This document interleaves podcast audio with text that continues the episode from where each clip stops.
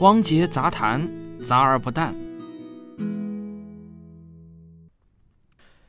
呃，又到了六月份了。这个六月对我来说呢是拍摄季，可是对于很多学生来说呢，就是考试季和毕业季。对，六月份一般来说被提及最多的都是毕业季。那在以往的很多毕业季，我们都会看到有文章说这是史上最难毕业季。这个难当然指的就是找工作难。今年的毕业季又成了史上最难，不仅仅是中国难啊，全球的毕业生今年找工作都难。美国政府五月二十八日公布的数据显示，自三月中旬新冠病毒爆发以来，已有超过四千万人，这相当于是美国四分之一的工人申请了失业救济金。这可是比我们人人都在中学课本上学过的美国一九二九到一九三三年大萧条时期最萧条的几年还要惨。换句话说啊。所有活着的美国人此前都没有经历过如此可怕的失业率。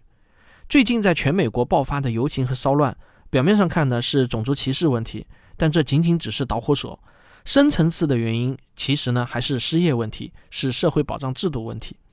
我国因为历史原因，像美国那样有完善的失业率统计的时间并不太长，满打满算也就是十多年，所以我也很难查到证据说今年中国的失业率在历史上是一个什么地位。但从今年两会上总理的讲话，以及最近又复活的地摊经济的这些情况，告诉我啊，一定是非常不容乐观的。可以说，全体人类社会都在经历一个历史时刻。在这样的情况下，我尤其能感受到我国首次提出的人类命运共同体有着非常现实的意义。所以啊，如果现在正在收听我节目的朋友，你觉得你现在找工作很难，那么请不要太沮丧。不是只有你一个人难，全世界都很难。越是在这样的情况下，我们越是要学一些找工作的科学。你可能会觉得，科学研究的不都是什么天文、物理、化学这些自然科学吗？怎么科学还研究找工作？没错啊，科学其实呢是一种方法论，用科学方法可以研究人类社会的一切行为。好，在继续往下之前，我先让你做一个选择题，你看看你会怎么选。题目是这样。你觉得在苹果公司的美国员工中，哪个学校毕业的员工人数是最多的？选项 A 是圣荷西州立大学，选项 B 是斯坦福大学。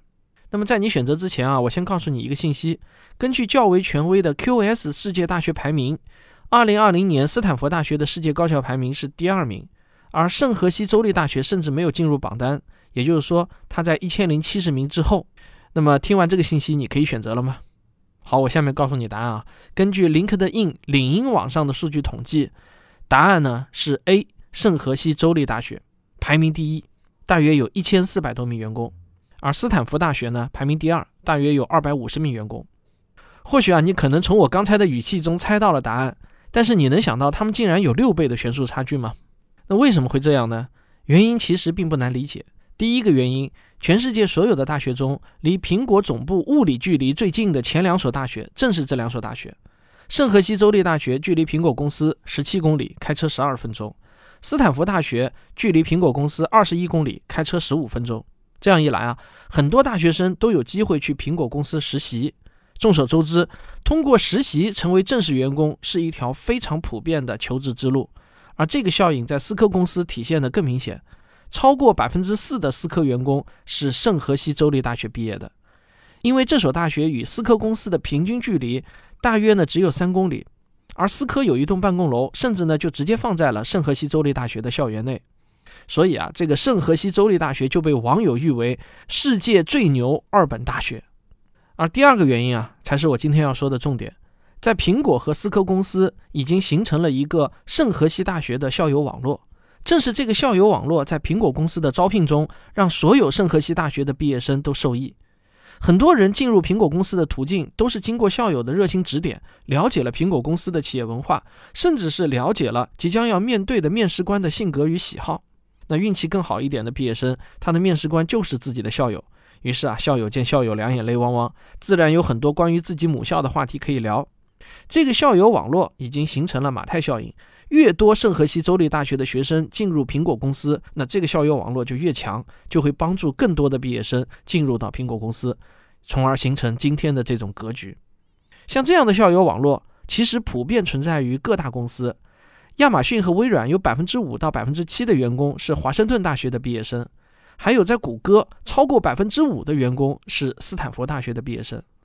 好，讲到这里呢，我就要告诉你今天的第一条科学找工作的要点是，在你找工作的精力分配中，把百分之三十放在寻找工作机会、调研各个公司的招聘广告上，看看哪个公司的岗位最适合你的现状，然后用百分之十的时间去制作和投递简历，剩下的这百分之六十的时间要全部用来搞社交，去跟你的校友联系，去寻找你的校友网络最发达的公司。而这个建议呢，也是美国的一本畅销书。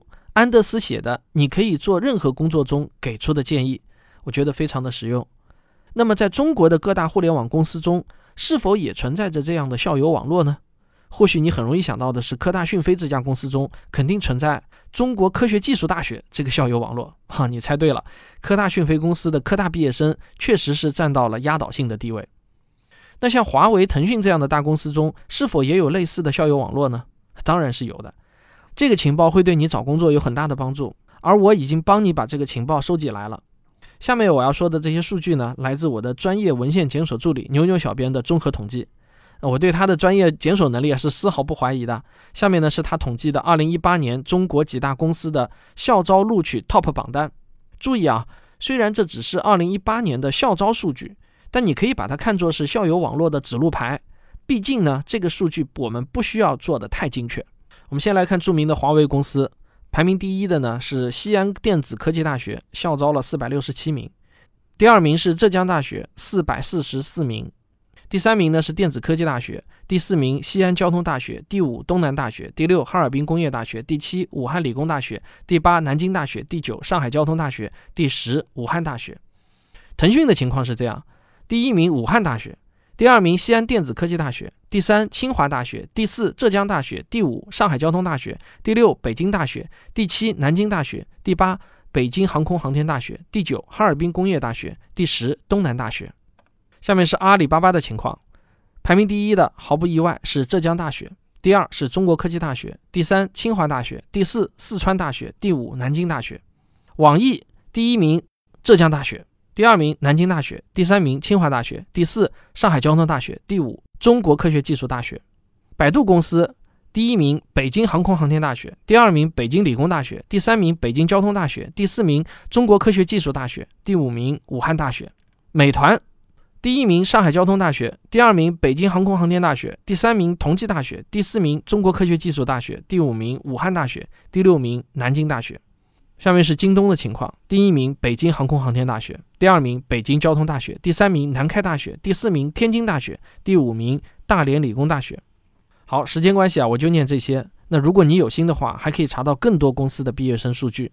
有些朋友可能想啊，哎呀，我毕业的大学在你刚才念的那些学校中一次也没有出现，那我该怎么办啊？办法就是啊，找到你的同学录，你总有高中同学或者初中同学毕业于这些大学中的某一所吧。看中了哪家公司，你就要设法去接触这家公司的校友网络，利用校友网络是求职的一条捷径。另外，大概率来说啊，你所毕业的学校也很有可能在某一家好公司中占据了主导。你应该努力去找到你们大学校友聚集的地方，不论是线下的还是线上的，你一定会有意想不到的收获。那为了做今天这期节目呢，我还阅读了很多国内的啊以找工作为主题的科学论文，我想从中发现一些可能会对你有帮助的信息。我还真的是发现了一些有意思的东西啊。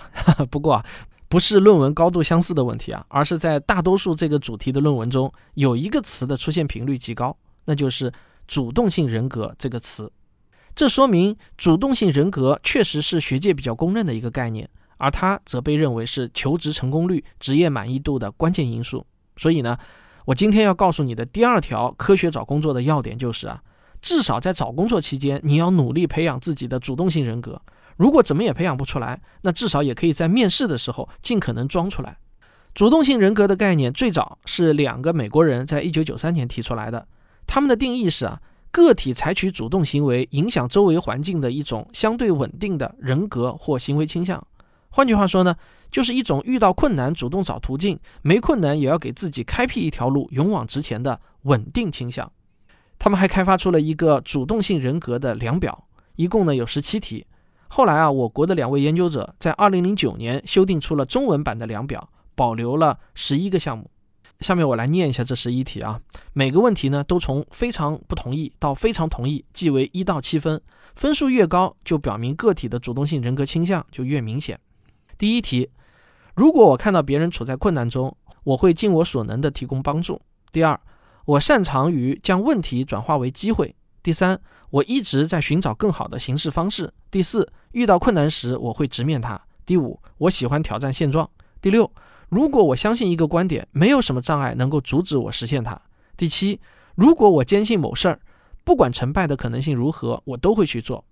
第八，没有比看到我的想法变成现实更令人兴奋的事情了。第九，我总是在寻找新的方法使我的生活更好。第十，我享受面对和克服想法上的障碍所带来的乐趣。第十一，我总希望我在群体中，也许在这个世界上是特别的。啊，大家很容易啊，在网上搜索到这个量表。我建议你啊，不妨先自测一下，看看自己呢是不是主动性人格。自测的时候，反正没有人给你打分，你大可以实事求是的来测量。那如果测试下来啊，发现自己不是主动性人格，那么量表上的那些题目既是自测题，也是给你的行动建议。好，最后呢，我希望所有收听我这个节目的正在找工作的朋友，你们能拿下心仪的 offer。尽管啊，从宏观层面上来看，失业率是由供求总数决定的，任何找工作的技巧都不能改变宏观数据。但是对于我们每一个个体来说呢，却是大不一样。如果你周围有正在找工作的朋友，您不妨把我的这期节目推荐给他，或许呢就能改变他的人生。好，这就是本期的汪杰杂谈，咱们下期再见。